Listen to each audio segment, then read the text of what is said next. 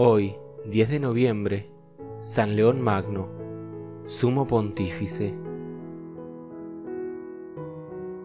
Lo llama Magno porque fue grande en obras y en santidad. Tuvo que luchar fuertemente contra dos clases de enemigos, los externos, que querían invadir y destruir a Roma, y los internos, que trataban de engañar a los católicos con errores y herejías.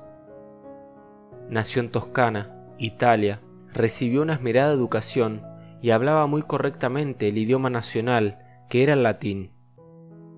Llegó a ser secretario del Papa, San Celestino y de Sixto III, y fue enviado por éste como embajador a Francia a tratar de evitar una guerra civil que iba a estallar por la pelea entre dos generales. Estando por allá, le llegó la noticia que había sido nombrado sumo pontífice en el año 440. Desde el principio de su pontificado, dio muestra de poseer grandes cualidades para ese oficio. Predicaba al pueblo en todas las fiestas y de él se conservaban 96 sermones, que son verdaderas joyas de doctrina. A los que estaban lejos los instruía por medio de cartas. Se conservan 144 cartas escritas por San León Magno. Su fama de sabio era tan grande que cuando en el concilio de Calcedonia los enviados del Papa leyeron la carta que enviaba San León Magno, los seiscientos obispos se pusieron de pie y exclamaron, San Pedro ha hablado por boca de León. En el año 452 llegó el terrorífico guerrero Atila. El Papa San León salió a su encuentro y logró que no entrara en Roma y volviera a su tierra de Hungría. En el año 455 llegó otro enemigo feroz, Gensérico, jefe de los vándalos. Con este, San León no logró evitar que entrara a Roma a saquearla, pero sí obtuvo que no incendiara la ciudad ni matara a sus habitantes. Roma quedó más empobrecida, pero se volvió más espiritual.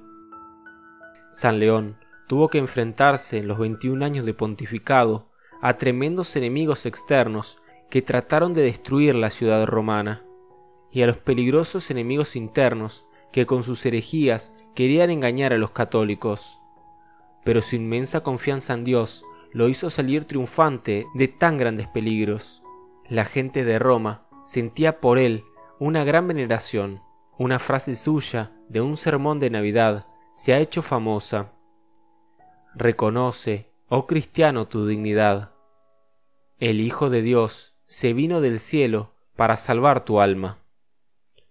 Murió el 10 de noviembre del año 461. No te rindas nunca, ni cuando la fatiga se haga sentir, tampoco cuando tus pies tropiecen, ni cuando tus ojos se quemen, tampoco cuando tus esfuerzos sean ignorados, ni cuando la desilusión te humille, ni cuando el error te desanime, tampoco cuando la traición te hiera, ni cuando el éxito te abandone, tampoco cuando la ingratitud te desaliente, ni cuando la incomprensión te rodee, tampoco cuando el aburrimiento te derribe, ni cuando el peso del pecado te aplaste. Invoca a Dios, aprieta los puños, sonríe y vuelve a empezar. Oración a San León Magno en el nombre del Padre y del Hijo y del Espíritu Santo. Amén. Amado Padre, San León Magno fue papa durante tiempos temibles. Ejércitos paganos atacaban a los fieles en muchos lugares y los cristianos desparramaban errores sobre la fe. Sin embargo, condujo a la iglesia sabia y valientemente, negándose a tener miedo a cualquier amenaza, dificultad o ejército te pido que ore por la protección del Papa actual, de todos los líderes de la Iglesia, de los laicos y ministerios, especialmente donde están sufriendo persecuciones. Enséñanos, oh Señor, cómo vencer el pecado de la preocupación, la ansiedad y el temor, ya que estos son signos de que no estamos confiando en ti. Aumenta nuestra fe y sé nuestra fuente de coraje en todas las pruebas. Amén. San León Magno, ruega por nosotros. En el nombre del Padre, y del Hijo, y del Espíritu Santo. Amén.